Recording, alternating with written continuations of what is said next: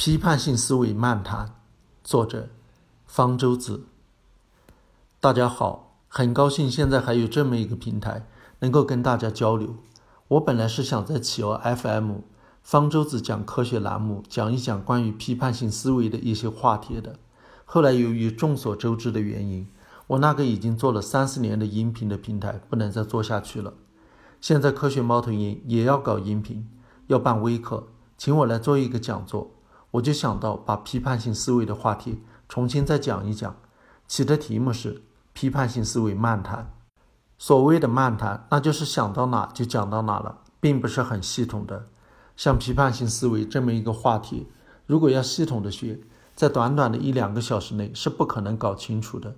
在美国是要去上一年的课的，所以大家如果对批判性思维这个话题感兴趣，就应该自己再去找一些资料，好好的看。我前几天在朋友圈里看到有人晒了一本书，是关于批判性思维的教材，是把美国的教材给翻译过去的。翻译质量怎么样？我不知道，但那本教材作为美国大学的教材，应该还是可以的。大家有兴趣的话，可以搜来看一看。我今天的话题实际上并不是要系统的讲批判性思维，而只是泛泛的谈一谈。今年刚开学那一阵子，我曾经在推特上谈到。美国的学校现在特别重视批判性思维的培养和训练，这是他们从小学就开始培养，到中学、大学是一直在培养的。这是他们教育的一个很重要的目标，就是要让学生能够掌握批判性思维。我当时这么说了以后，还感慨了一下：中国开学的第一课讲的是要热爱五星红旗，讲的是爱国，所以这两个国家在这方面出现了差别。一个更重视的是学生的理性的训练，另一个更重视的是感情的培养，这是不一样的，不只是一点点差别了，其实是很大的差别。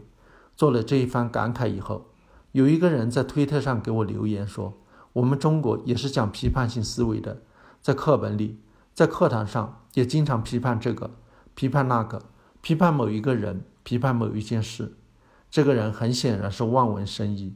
把批判性思维理解成了对人或者对事进行批判，这样的理解当然是错误的。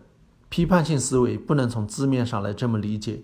批判性思维是从英语 critical thinking 直译过来的。英语的 critical 是一个形容词，这个形容词实际上有两层完全不同的意思。为什么说完全不同？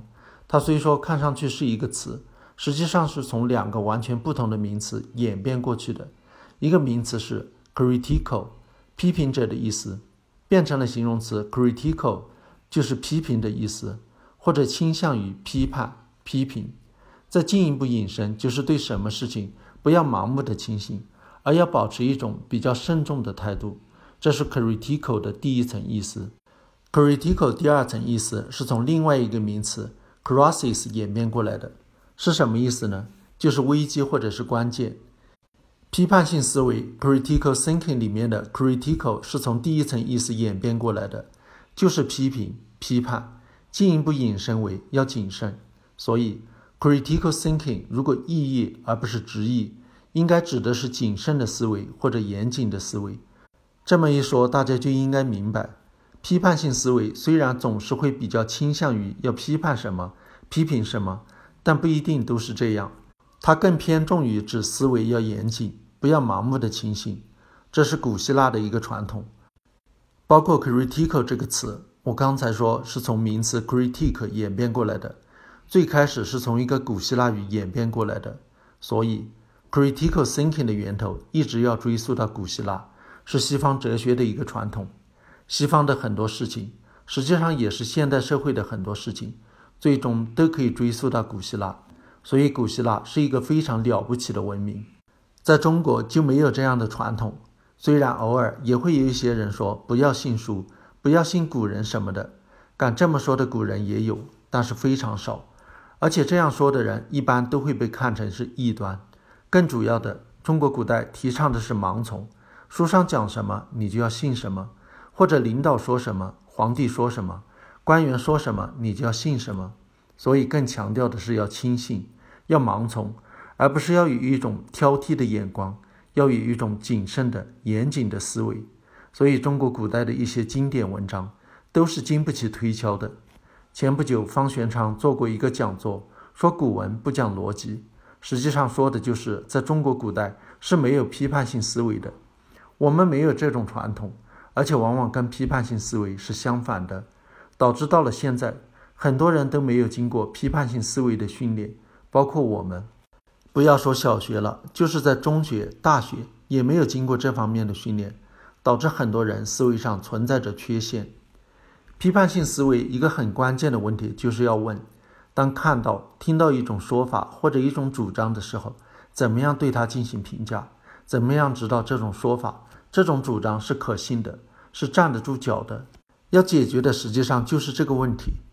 在对它进行分析之前，倾向于批评他、不接受他，而不是反过来听到一种主张马上就信了，这是完全不同的两种态度。我们的传统讲的是要信，批判性思维讲的是要怀疑。在你分析之前，不要轻信。很关键的一点就是，听到一种说法的时候，首先要确认他说的是事实还是想象出来的。关键就是区分事实和想象，或者说区分非虚构和虚构。这也是美国教育里很关键的一点。从小学生开始就要去区分什么样是属于非虚构的，什么样是属于虚构的。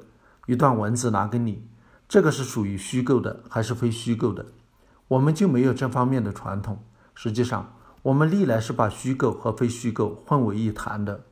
比如说，中国有非常悠久的历史，有写史书的传统，有所谓的二十四史。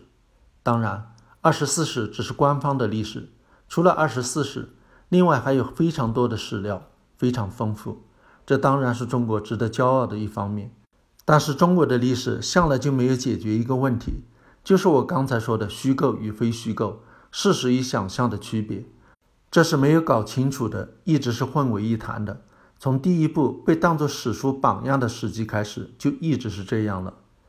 比《史记》更早的那些，像《左传》或者《国语》《春秋》之类的就不说了。后来的所谓正史，都是以《史记》为榜样来写的。《史记》虽然号称记载的是历史。但里面还有一些神话或者涉及到迷信的内容，这个我们可以说是古人的一个局限。我们不谈这个，被他当做历史记载下来的，里面有很多是想象的东西、虚构的东西。比如记载某一个人，他有什么样的心理活动，讲了什么话，有什么样的表情，都写得非常具体，栩栩如生。这个读起来当然觉得很有艺术性，读起来很愉悦，不是那么干燥。所以，《史记》里面的一些篇章读起来会觉得很爽，但是这是一种更接近于读小说的体验，而不是读历史书的体验。所以，开了这么一个很不好的头以后，中国的史书里头掺杂了大量想象的内容、虚构的内容，是一直没有和史实分清楚的。直到现在，中国写的史书也是两者一直没有分清楚的。除了历史，还有别的东西，比如中国一个很特殊的文体。一种题材，这个特殊的文体就是报告文学。报告文学号称要报告的是新闻事件、新闻人物，本来应该完全属于非虚构的东西，是真实发生的东西。但是加了文学的字样，就加了很多想象的、虚构的内容，导致读者不知道他说的内容究竟是真的还是想象出来的，很可能是假的。就出现了这么一个怪胎，一个融合了新闻报道与小说。非虚构与虚构、事实与想象全都混在一起的怪胎，包括回忆录，有很多也掺杂了想象的东西，把想象当成事实来写。比如张颐和很著名的那本书《往事并不如烟》，里面居然对几十年前发生的事、谁穿了什么样的衣服、说了什么样的话、吃的什么样的饭菜、说话的表情是什么样的，居然都记得，写得清清楚楚。细节无比精确，看上去好像非常逼真，实际上恰恰说明他的虚假。一个人即使当时在场，他当时还算是很年轻的，可能才十几二十来岁。即使当时他在场，即使他记忆力非常好，但是过了这么多年以后，是不可能把几十年前那天吃过什么样的饭菜都记得清清楚楚的，对方穿的什么样的服装都记得清清楚楚，明显是想象出来的。所以张颐和的那本书《往事并不如烟》，我觉得其实是应该归为小说的，但一直被当成是回忆录，这是非常可笑的。这个只有在中国才会发生，是分不清非虚构与虚构、事实与想象的情况下才会出现的一件怪事。要分清什么样是事实，还有一点就是要分清事实和观点。这也是美国小学生从小就一直在做的。他们会给你很多说法，然后让你去分清这个是事实还是观点。很多人是分不清的。为什么需要分清事实和观点呢？因为事实表示的是一种客观的东西，是很容易验证的；而观点表示的是一种主观的看法，是不容易验证的。有一种说法。事实有对错，观点没有对错。其实这种说法是很不准确的。观点是有对错的。如果观点建立在错误的事实基础上，或者经过了错误的推理，那么这个观点是站不住脚的。所以观点也是有正确有错误的，并不是表示一下这是我的观点，然后就可以说，既然谁都可以说，你就不能说我是错的，那是没有的事儿。不然的话，我们就没必要争论了。因为很多时候，事实是不需要争论的，争论的只是观点是不是正确。如果观点无所谓正确的话，那就没必要争论了。但是，就像我刚才说的，的确，要知道一个观点是不是正确是比较难的，不像事实是否成立那么明显。还有的观点的确很难说是对是错的，有的只是一种个人的感受而已。比如争论是中餐好吃还是西餐好吃之类。很难说是谁对谁错了，这是个很难说谁对谁错的观点，但不等于观点或者意见就一定没有对错。有一些东西是不是好吃，是可以通过实验来证明的。我以前写过一篇文章，谈到关于土鸡蛋是不是要比普通鸡蛋好吃，说土鸡蛋好吃，这是一个事实还是观点呢？你可以说这只是一个观点，但这个观点是可以验证的，通过双盲测试。可以验证究竟是真的觉得土鸡蛋比一般的鸡蛋好吃，还是个人的一种偏见。所以，分清事实和观点是非常重要的。一旦把事实和观点分清了，那么属于事实的部分是很容易验证的，而观点是不容易验证的。大家争来争去的本来是观点，但是有时候在中国，往往本来是观点之争，结果变成了事实之争，或者反过来。本来是事实之争，又变成了观点之争。事实和观点分不清的话，就很难达成共识。如果只是事实的部分是容易达成共识的，观点的部分比较难。一旦争论起来，把事实和观点全都搅在一起，要达成共识是比较难的。你即使提出的是事实，他也可以把你当成一个观点不认可。我还要补充一下，如果一个观点的证据非常充分，那么到一定的程度。是能把它当成事实的，就像今天生物学界都把生物进化当成一个事实，但当初提出来的时候，可以把它当成只是一个观点。只不过后来的证据实在是太强了，有无数的证据能够证明生物的确是进化来的，那么这个观点就变成了一个事实了。当然，那些反对进化论的人非要说生物进化只是一个观点，还要去争，实际上还是故意把事实变成了观点。把它们混为一谈了。除了分清事实和想象、事实和观点，还有很重要的一点，就是掌握了事实以后，能不能推出结论，这就是所谓的观点。我刚才说了，观点并不是没有对错。如果建立在错误事实上，那么这个观点肯定就是错的。建立在正确的事实上，是不是表明观点就一定正确？那也未必，有可能通过错误的推理。推出了一个错误的观点，所以这就涉及到一个推理的问题，也就是逻辑的问题。所以，批判性思维特别关键的一点就是要懂逻辑，要知道一些逻辑谬误，就是思维误区、逻辑陷阱。这个展开的话，那又是一门逻辑课了。对一般人来说，其实不用具体的学逻辑的名词，或者知道一种逻辑谬误的名称是什么，掌握逻辑名词，掌握逻辑谬误的名称。只是有助于理解某些逻辑谬误，或者有助于辩论的时候指出对方的错误。真正要掌握逻辑，不需要懂这些术语，不需要知道这些谬误名称，只要平时留心一点。比如跟人家辩论，别人指出你的错误的时候，你想一想，可能已经明白过来了。但是别人指出你的思维错误的时候，不一定非得告诉你这叫做什么逻辑谬误，这其实是不需要的。只要自己能够理解这个逻辑能不能成立，可以通过一种举例说明的方式来理解。在网上经常有人来跟我争论，最常见的一个错误就是分不清充分条件、必要条件、充要条件。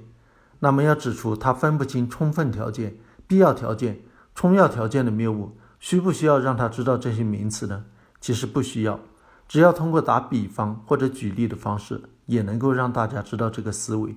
这种想法是错误的，不一定需要掌握这些名词。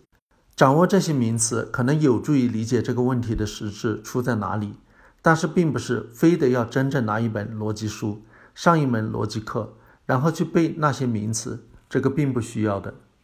还有很关键的一条，我们一直在讲，掌握批判性思维是为了能够在听到某种说法、某种主张或者看到某条信息的时候有分辨的能力。掌握分辨的能力是更实用的、更关键的。在朋友圈里看到关于养生的、关于健康的诸如此类的文章，怎么样去分辨？看到一条消息的时候，怎么样去分辨？这个才是更实用的。分辨是对看到的信息进行评估。我记得美国图书馆学会曾经提出过一个标准，这个标准是用几个英文字母来表示的，叫做 C R A A。P，这是五个英文单词的缩写。C 是 currency，就是说看到一个信息的时候，首先要看这条信息是什么时候发表的，是不是没有过时，是不是现在比较新的信息。这是第一条，因为看到的信息有很多可能是过时的，所以首先要保证看到的信息没有过时，是比较新的。这就是 currency，C 是它缩写的第一个字母。第二个字母是 R，英语 relevance 的缩写，意思就是相关性。看到一条信息，就要想这条信息跟你有什么相关，跟你关注的话题有关还是无关？是写给谁看的？是不是面向你的？是一篇科普文章还是学术文章？它面向的对象不一样，写法可能也不一样，严谨性可能也不一样。这是看相关性。第三个是 A，authority 的缩写。意思是权威性。看到这条信息以后，要想这篇文章的作者是谁，他在什么样的机构工作，他是不是有资格写这样的文章，他的背景是什么样的？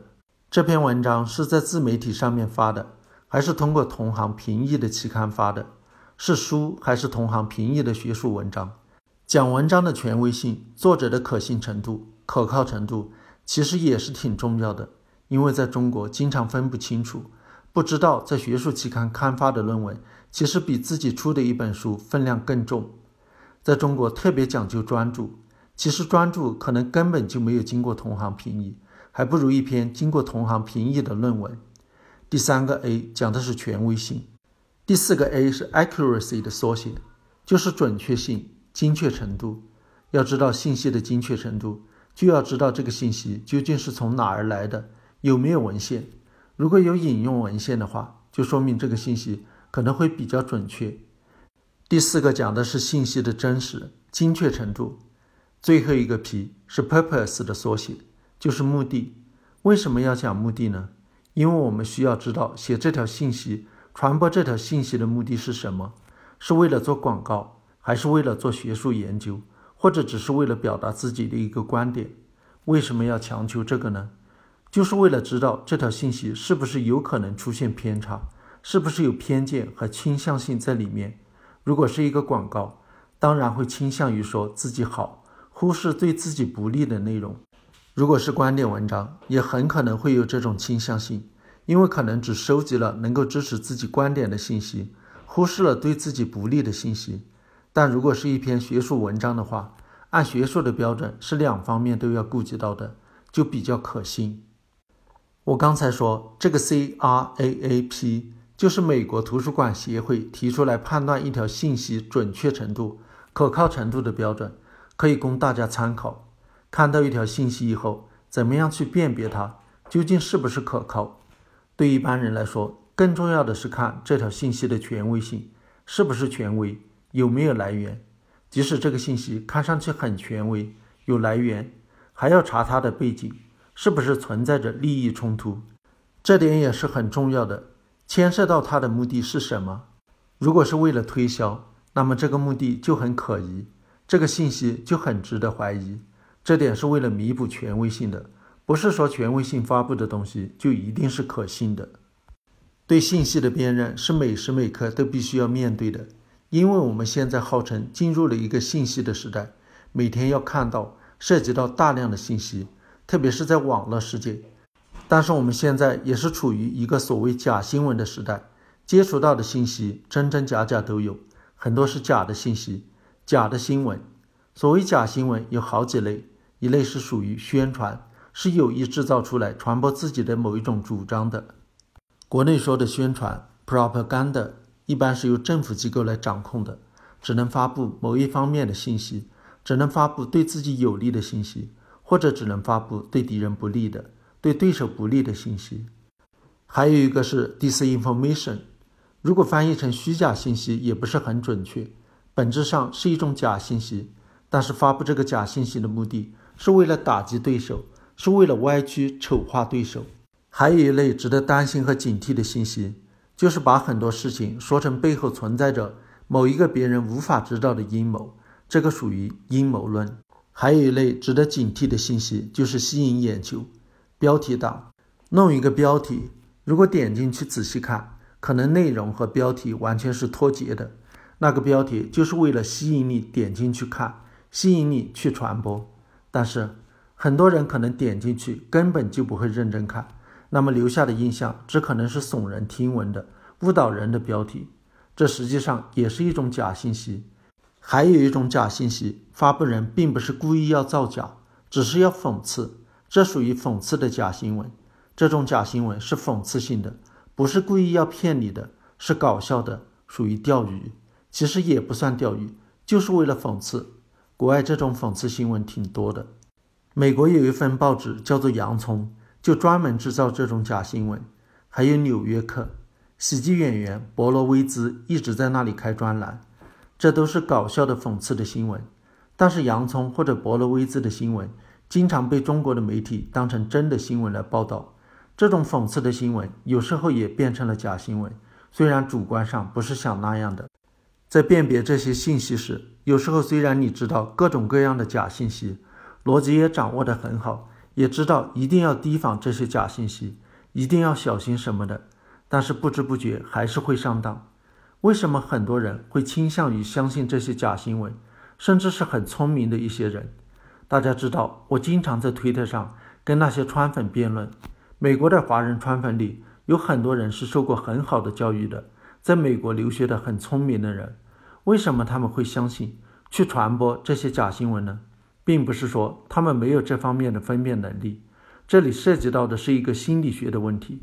他们愿意相信自己所愿意相信的，倾向于相信自己愿意相信的东西。心理学上有一个很著名的实验，是皮特沃森一九六零年做的。这个实验很简单，我举个例子，比如我给实验对象一组数字二四六，告诉他说，我心里对这组数字有一个规律。然后让他来想我的规律是什么。看到二四六，很多人可能马上就想到这是一个偶数数列。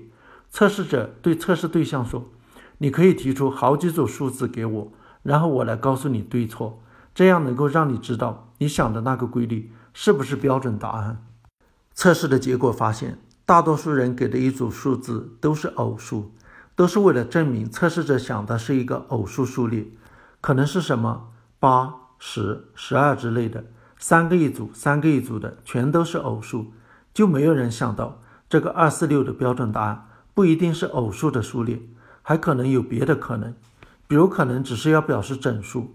但是大多数人一眼看出这是一个偶数数列之后，提出来的那一组组的数字，都只是想证实自己的猜想是正确的，从来就没有想过有可能否定自己的猜想。这个现象就叫做确认性偏见。人一旦有了一个偏见，一旦认定了这个数列就是一个偶数数列，它的规律就是偶数，那么就会不停地找各种各样的证据来证明这个猜想是正确的，而不会想到有可能是错误的。能不能找到反面的证据来验证一下究竟是真的还是假的，就不会这么想。很多人在心理上都是这样的。都是只愿意听符合自己观点的，去找的让你看下去的，都是自己已经相信了的东西。如果看到的是不利的，那么他们或者忽略，或者认为是假的，或者是把它给歪曲了。这就是为什么很聪明的人也会犯错误，也会搞不清楚，也会在判断上出现失误的一个很重要的原因。甚至包括一些研究批判性思维的人也会犯错误，也会在一些问题上表现得不那么理智，不那么理性。但是他们就是认为自己非常的理性，非常的理智。美国有一个人，我记得还出过一本关于批判性思维的书，但是他不相信气候变暖。他认为他的批判性思维能够认定气候变暖是站不住脚的，完全走向了批判性思维的反面。但是他特别自信，所以即使掌握了批判性思维的各个原则，即使做各种逻辑题做得非常好，能够分辨各种各样的逻辑谬误，掌握了很多很多辨别信息真假的规则，并不能够保证在任何事情上都能有一个非常理智的、理性的头脑。都能得出正确的结论，能够有分辨的能力。所以，批判性思维的训练是一个无止境的、终身的过程。这种训练可以通过各种各样的辩论进行。我认为我受到的最好的训练，就是在研究生阶段，经常在实验室里跟人辩论。这是一种非常好的思维的训练，并不是说非要去上逻辑课，我也没有去上过逻辑课，还包括在网上跟人辩论、写辩论的文章等等。这些都是非常好的逻辑思维的训练，这是一个没有止境的过程，而且是一定要时时警惕的过程。千万不要以为自己已经掌握了批判性思维就一定是对的，一定是非常理性的。我也经常提醒自己，在某些事情上面一定要做到非常冷静，不要让感情，不要让自己可能有的偏见影响了判断。我希望大家也一定要做到，光光知道一些批判性思维的条条框框。一些规则肯定是不够的。